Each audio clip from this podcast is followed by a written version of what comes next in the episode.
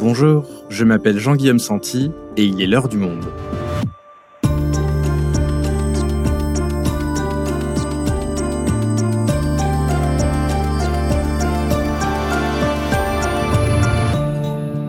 Aujourd'hui, depuis une semaine a lieu la Fashion Week à Paris, dédiée aux collections femmes automne-hiver 2023-2024. Et comme à chaque saison, les créateurs font porter leurs collections par des mannequins toujours très minces.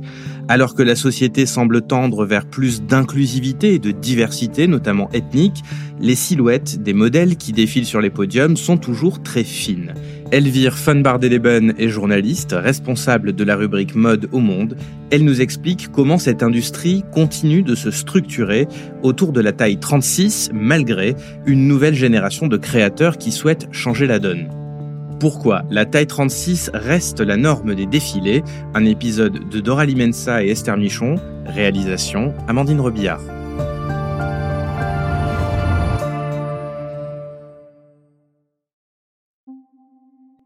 Pour la taille, nous avons 75 cm. C'est trop. Pour les hanches, 98. C'est encore beaucoup trop. Pour la poitrine, ça l'est moins. On a tout de même 89. Nous sommes en 1961. Pour la télévision, la directrice d'une école de mannequins parisienne détaille devant une aspirante modèle pourquoi elle est actuellement trop grosse pour faire ce métier et elle n'y va pas de main morte. Ça va très bien. Vous voyez, elle est beaucoup trop épaisse, il faut aplatir, creuser tout ça. Il faut donc la faire maigrir. Il faut la faire maigrir. Évidemment, il faut affiner. Le cou lui-même est empâté, voyez-vous tout ça. Le cou peut devenir plus long, il est empâté parce que trop épais d'ici. Si ces propos peuvent choquer, ils correspondent néanmoins à la vision de ce que doit être une mannequin à l'époque, l'incarnation d'un idéal féminin. Et cet idéal est très souvent, pour ne pas dire toujours, corrélé avec la minceur. Ici, Pierre Cardin, qui a rénové la haute couture d'après-guerre dans son atelier en 1964. Mon type est évidemment beaucoup plus fragile que certains couturiers. Je les aime assez fragiles parce que c'est, je crois, mon idéal féminin. Euh, mais en tout cas, les robes à travers elles euh, deviennent finalement portées par les autres. Euh, il est certain que si vous voulez avoir vraiment le maximum de, d'expression, vous êtes obligé de, de choisir l'idéal. C'est-à-dire qu'il ne viendrait pas l'idée de, prendre une grosse dame, vous comprenez, pour m'inspirer, je n'aurais envie de rien faire. C'est comme lorsqu'une jeune fille choisit son fiancé, l'idéal sublime, merveilleux, euh, l'idéal le prince charmant, même s'il ne l'est pas, mais on est obligé de partir de l'échelon le plus, le plus sublime pour arriver à donner une expression de création. Des propos que l'on pourrait aujourd'hui qualifier de grossophobes, pourtant, près de 60 ans plus tard, si les discours des créateurs sont plus contrôlés, dans les faits, le standard de la taille 36 a la vie dure sur les podiums.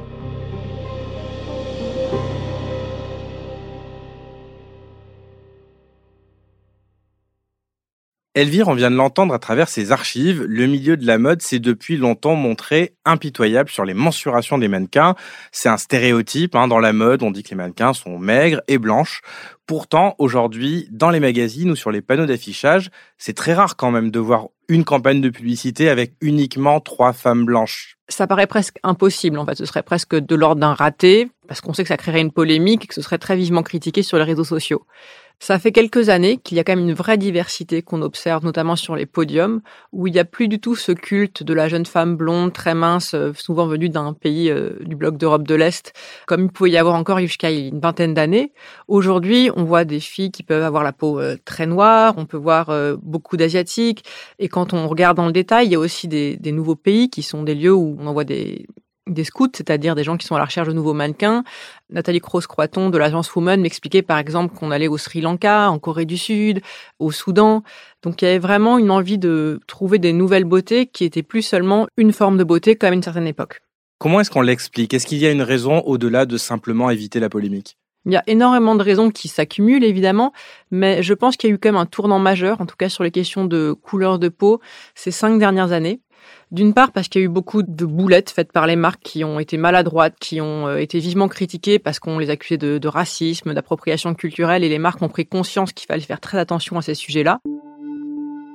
D'autre part, en juin 2020, la mort de George Floyd et tout le mouvement Black Lives Matter qui s'est amplifié à la suite de ça a été un vrai tournant dans la mode parce que euh, sur les réseaux sociaux, sur Instagram notamment, qui est un, un réseau social très puissant dans la mode, les internautes ont demandé aux marques de prendre position. Ce qui était une première parce que jusqu'à présent, les marques de mode et les marques de luxe, à plus forte raison, se tenaient vraiment à l'écart de tout ce qui pouvait relever de la politique, n'ayant aucune envie même d'interférer avec des sujets d'élections présidentielles ou quoi que ce soit. Et là, en fait, elles étaient mises au pied du mur par des internautes qui leur disaient de quel côté vous êtes? Et à la suite de ça, beaucoup de marques se sont dit on ne peut pas rester neutre. On a besoin de prendre position parce qu'en fait, ne rien dire, c'est être passéiste, c'est pas aller dans le sens de l'histoire. Et donc, on commençait à vraiment transformer leur manière de faire. Donc on peut dire que finalement les marques de luxe ont pris le tournant de ces questions-là quand même. Elles l'ont fait et elles l'ont fait très concrètement en recrutant des CDO, c'est-à-dire des Chief Diversity Officers. Donc ce sont des, personnes qui viennent pas forcément du milieu de la mode ou du luxe et qui ont pour mission de s'assurer que la diversité et l'inclusion ne sont pas des vœux pieux. En fait, ils sont là pour vérifier qu'il y a de la tolérance, de l'ouverture d'esprit et que surtout tous les visages soient représentés. J'imagine qu'il y a aussi des raisons bassement commerciales. Ça permet de toucher de nouveaux publics et donc de potentiels nouveaux clients. Certainement. Parce qu'en parallèle de ça, d'un point de vue de la mondialisation du commerce et du luxe, L'Asie, évidemment, s'est ouvert. Il y a eu de plus en plus de consommateurs euh, asiatiques qui, à une époque, pouvaient se contenter, entre guillemets, de voir des visages européens incarner les produits qu'ils achetaient. Il y avait une forme d'exotisme. Le produit de luxe était associé à l'Europe et donc, quelque part, c'était normal de voir des visages caucasiens pour euh, incarner ces produits-là. Et avec, on va dire, l'intensification de, ces relations commerciales avec l'Asie, mais plus seulement l'Asie, avec aussi l'Amérique du Sud ou, d'autres pays, cette logique était plus valable. C'est-à-dire que les consommateurs ont eu envie de voir aussi des gens qui leur ressemblaient incarner les produits, notamment pour des produits de beauté ou des choses où on parle concrètement du physique de la personne. Mais là, on parle principalement de couleur de peau. La corpulence, c'est encore une question différente. Alors, concrètement, ça regroupe quoi en fait? Toutes les questions de diversité dans le milieu de la mode ça peut regrouper beaucoup de choses, mais si on simplifie, on pourrait dire donc les questions effectivement de couleur de peau, l'âge, euh, l'orientation sexuelle éventuellement, et surtout le physique, c'est-à-dire la corpulence. Est-ce qu'on est mince, est-ce qu'on est gros?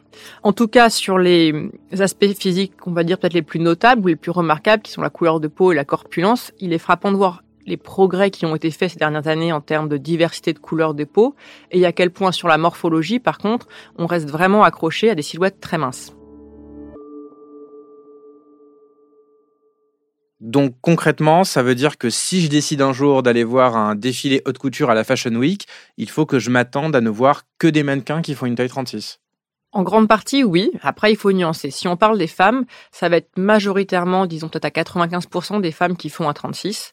Et souvent, de plus en plus, les marques ont tendance à prendre une ou deux femmes qui sont beaucoup plus corpulentes, qui vont être plutôt un 44, voire plus, souvent quand même pour donner l'impression qu'il y a une forme de diversité. En général, c'est vrai que la, le corps de la vraie femme, en tout cas de la femme qui est la plus courante en France, c'est-à-dire le 40-42, n'existe pas tellement sur les podiums. Les rares personnes qui vont faire cette taille-là, qui est la taille finalement la plus commune, ça va être souvent des mannequins euh, stars des années 90 ou 2000, comme euh, Caroline Murphy ou Cindy Crawford, qui ont fait peut-être un 36, mais qui aujourd'hui font plutôt un 38, voire un 40 mais ce sont pas des femmes de 20 ans qui font un 40. Quand on veut montrer un autre type de corps, les marques ont tendance à aller tout de suite vers des corps qui sont plus gros que, on va dire, la moyenne française, 44 et plus. Et cette omniprésence, ce standard de la taille 36, il a toujours été présent dans le milieu de la mode?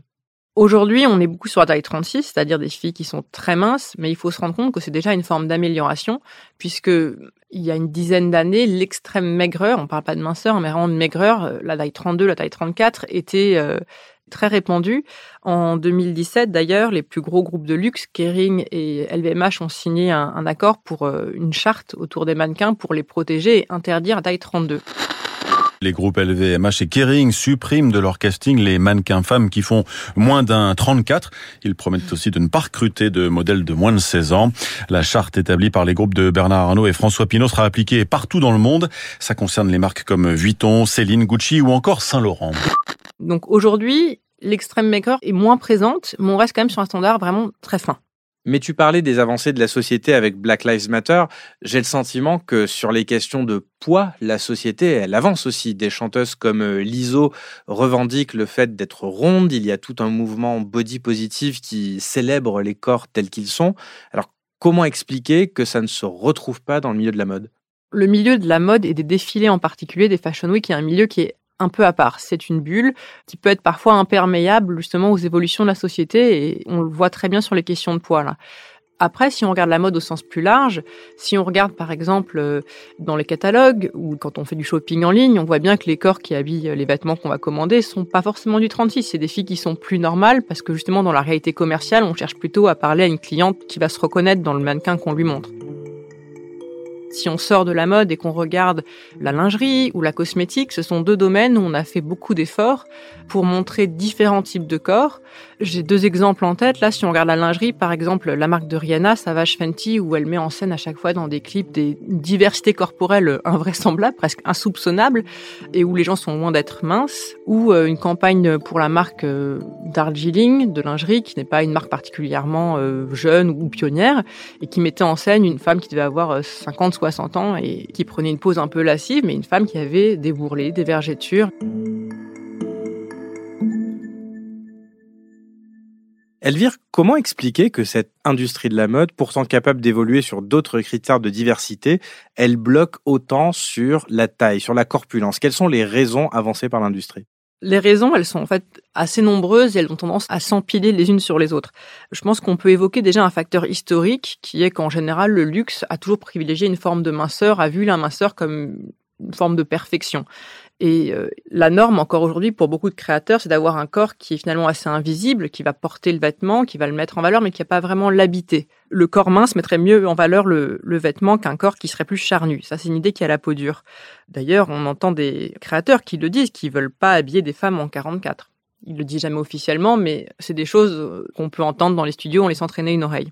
Et c'est la seule raison, cette supposée mise en valeur du vêtement? Je pense qu'il y a aussi une raison tout à fait pratique. C'est-à-dire que les écoles de mode enseignent aux étudiants à travailler autour du 36. Les croquis sur lesquels les, jeunes étudiants s'entraînent, c'est-à-dire en gros les formes des corps sur lesquels ils vont dessiner des vêtements, c'est des corps idéalisés, un peu des corps de Barbie avec une taille très, très mince, des jambes interminables, qui pourraient s'apparenter à du 36 les stockman, c'est-à-dire ces espèces de bustes sur lesquels on va euh, construire un vêtement, on va draper le tissu, sont en général U36. Stockman a récemment un peu augmenté la taille de ses mannequins, de ses bustes, en passant au 38 pour coller un peu plus finalement à la taille des françaises, qui est plutôt autour du 40 ou du 42, mais on est encore sur un 36-38. Et donc si un étudiant demain veut faire un, prototype de vêtement en taille 42-44, il est coincé parce qu'il n'aura pas le matériel pour. Il faut qu'il lui-même il bricole son buste pour arriver à avoir un buste plus large, etc.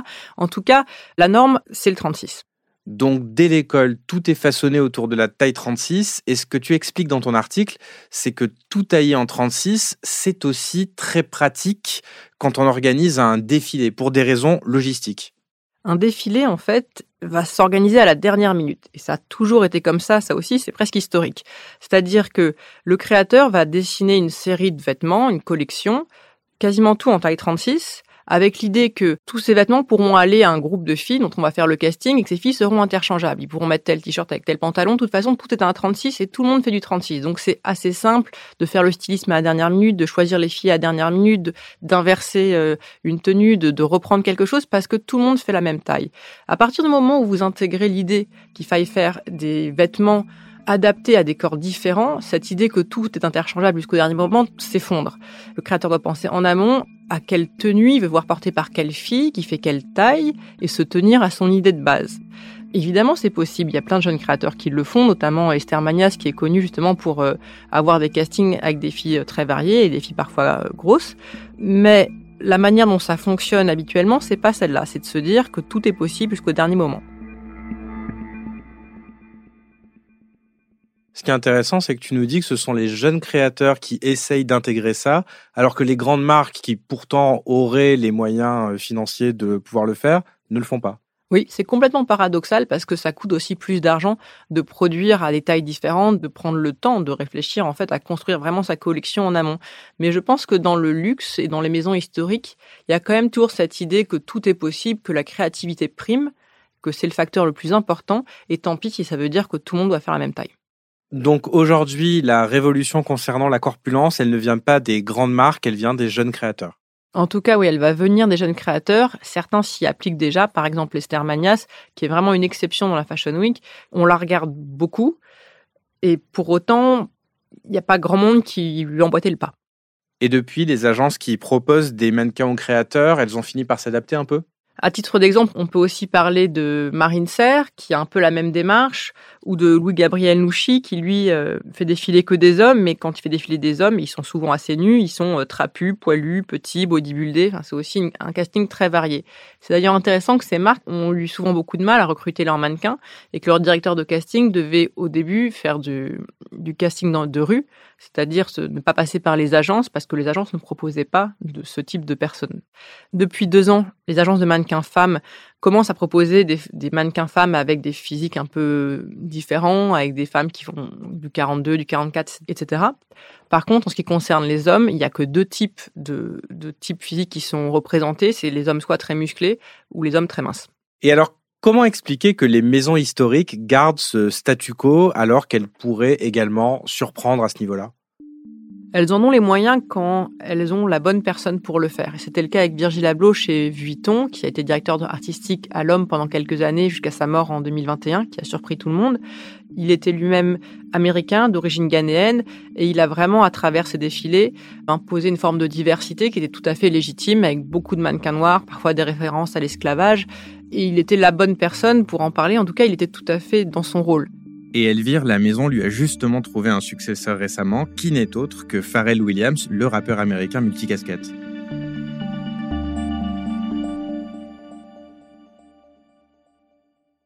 Pour conclure cet épisode, Elvire, est-ce qu'on peut se montrer optimiste? Peut-on imaginer que dans quelques années, il y ait une véritable diversité morphologique sur les podiums? Je pense que ça risque de vraiment bouger. Il y a aussi la question technique qui va peut-être apporter un, vent de changement parce que avec l'impression 3D et tous les progrès techniques faits autour de la, de la construction du vêtement, il est possible que ce que je viens d'expliquer sur la taille 44 qui demande de faire un nouveau patronage et donc qui coûte beaucoup plus d'argent, que ce soit caduque à l'avenir et que les nouvelles technologies permettent de produire des vêtements qui épousent mieux la forme du corps et à moindre coût. Et peut-être que les jeunes actuellement étudiants qui vont finir par arriver dans le milieu, ils vont faire bouger les choses aussi? Être étudiant en mode aujourd'hui, c'est pas forcément si simple avec toutes les questions que pose la mode et son industrie aujourd'hui, notamment euh, sur les questions environnementales. Mais justement, on sent qu'il y a une envie de changer les règles, de faire autrement, que justement l'idée que le 36 soit la norme n'est plus du tout acceptée comme il y a 10 ans. Merci Elvia. Merci à vous.